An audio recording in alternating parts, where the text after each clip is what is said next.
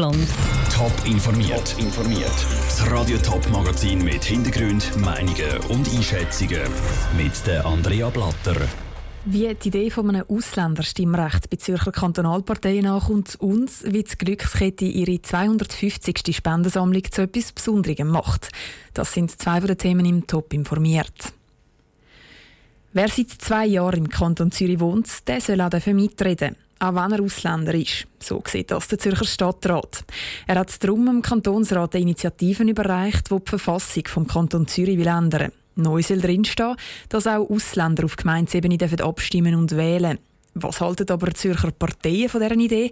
Das hat Pascal Schlepfer herausfinden der Marcello ist 25, ist seit knapp zwei Jahren in der Schweiz, arbeitet in einer Bank, spielt beim FC Wiesendangen Fußball und zahlt im Kanton Zürich seine Steuern. Er lebt schon fast wie ein Schweizer aber nur fast. Weil abstimmen und wählen, das, was die Schweiz ausmacht, das darf er nicht. Wie Marcello geht es einen Haufen anderer Ausländer im Kanton Zürich. Der Zürcher Stadtrat will das jetzt ändern, was die linken Parteien freut. Ganz anders sieht das der Präsident der Zürcher SVP, der Patrick Walder. Für ihn ist das der verkehrte Weg. Die Mitbestimmung muss als Abschluss von der Integration gelten, durch das, dass etwas Definitives ist mit der Teilung vom Schweizer Pass.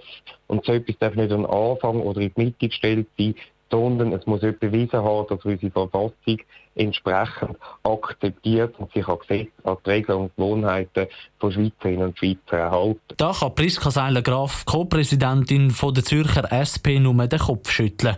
Die SVP will einfach nicht anerkennen, wie wichtig es Mitbestimmen für die Ausländer sei wenn man darf sich lokal äußern, wenn man darf mitmachen in Behörden, das ist sicher auch ein Anreiz dafür, nachher auch wirklich sich einbürgern lassen. Dann sieht man auch, für was man das wirklich macht und ich bin überzeugt, das motiviert für Einbürgerungen. Als nächstes kommt das Ausländerstimmrecht im Kantonsrat. Dort darf dies angenommen werden.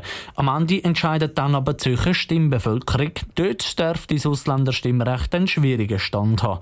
Schon vor sechs Jahren ist über eine ähnliche Vorlage abgestimmt worden. Dort hat die Bevölkerung klar Nein gesagt. Der Beitrag von Pascal Schlepfer. Das Ausländerstimmrecht soll für die Gemeinden freiwillig sein. Die Zürcher Stadtpräsidentin Corinne Mauch hat auf Anfrage von Radio Top gesagt, sie rechne damit, dass um die 50 Gemeinden im ganzen Kanton so ein Stimmrecht werden einführen werden. Der Kettensägeangreifer von Schaffhausen muss in eine stationäre Therapie. Das hat das Kantonsgericht Schaffhausen entschieden. Er hat vor zwei Jahren zwei CSS-Mitarbeiter Schaffhausen angegriffen und schwer verletzt. Offenbar, weil er sich von Geisterkräften bedroht gefühlt hat. Sandra Wittmer, du bist für uns beim Prozess dabei gewesen. Was haben die Staatsanwaltschaft und die Verteidigung dann für Strafen gefordert? Gehabt? Ja, die Staatsanwaltschaft hat ihn angeklagt wegen mehrfacher versuchter vorsätzlichen Tötung, weil der Anklagte aber psychisch krank ist. Er hat eine schwere schizophrene Störung, ist er schuldunfähig. Die Staatsanwaltschaft fordert den Weiterzug von der stationären Massnahmen in einer psychiatrischen Klinik. Auch weil eine hohe Rückfahrgefahr besteht. Der Verteidiger ist anderer Meinung. Er will den Beschuldigten aus der therapeutischen Behandlung entlassen. Der Tatbestand sei nicht erfüllt eine Segenart Notwehr gewesen, weil sich der Anklagte bedroht gefühlt hat. Zu allem soll er eine Genugtuung von über 160.000 Franken bekommen. In den letzten paar Stunden hat sich das Gericht jetzt beraten und jetzt ein Urteil gefällt. Zu welcher Strafe ist der Motorsageangreifer konkret verurteilt worden? Das Gericht hat zugunsten der Staatsanwaltschaft entschieden. Es sind weitere psychiatrische Behandlungen notwendig. Das Kantonsgericht verurteilt ihn zu stationären Massnahmen. Das Gericht hat wie auch die Staatsanwaltschaft die mehrfach versuchte vorsätzliche Tötung im nicht selbstverschuldeten schuldunfähigen Zustand festgestellt. Er sei sich seiner Situation durchaus bewusst gewesen und hätte gewusst, wie gefährlich eine Motorsage ist. Der Anklagte der hat das Urteil gefasst entgegengenommen. Danke, Sandra Witzmer. Weitere Informationen zum Motorsagefall und zum heutigen Prozess gibt es auch auf toponline.ch. Glückskette hat in den letzten 73 Jahren rund 2 Milliarden Franken für Notkatastrophen und Armut im In- und Ausland gesammelt. Insgesamt hat es in dieser Zeit 249 Sammelaktionen gegeben. Morgen läuft die 250. Sammlung an. Zu dem runden Jubiläum hat sich Glückskette etwas Besonderes einfallen lassen. Niki Stettler. Auch wenn schon viel Hilfe ins Katastrophengebiet kommt, es braucht noch viel mehr. Menschen und Helfende kommen an ihre Grenzen. Und ausgerechnet jetzt geht vielen Hilfswerken das Geld aus. Ein schweres Erdbeben der Stärke 7 hat die Karibikinsel Haiti erschüttert.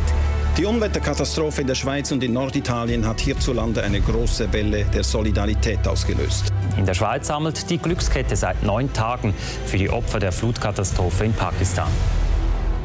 So tönt es seit über 70 Jahren, wenn die Glückskette eine Sammlung macht. Es steckt eine simple Idee dahinter, Geld für die Regionen auf der Welt sammeln, die von Katastrophen und Umwetter heimgesucht worden sind. Das Mal ist es aber etwas anders. Die Glückskette sammelt bei der 250. Sammelaktion nicht für aktuelle Fälle.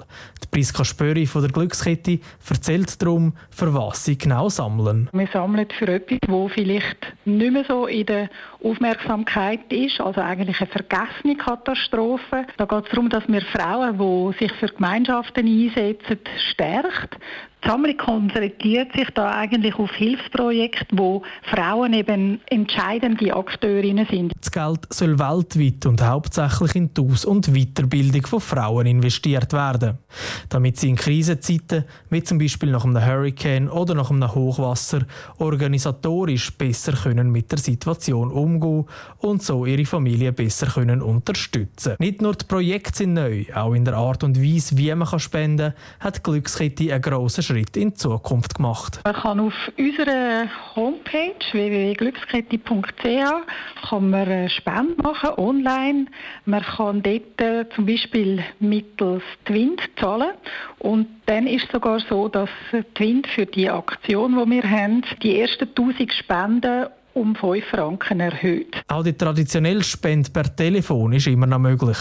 Dort sitzen freiwillige Helfer zusammen und nehmen Spenden per Telefon entgegen. Darunter sind auch immer wieder Promis und Bundesräte. Die Zahlungsmethode hat sich in den vergangenen 73 Jahren durchaus bewährt und immer wieder spannende Gespräche ermöglicht. Bei einer Sammlung mal ein Telefon aus einem Buff, würde man auf gut Schweizerdeutsch sagen, wo die Damen, die dort arbeiten, gefragt haben, ja, würdet ihr dann auch Geld annehmen von uns?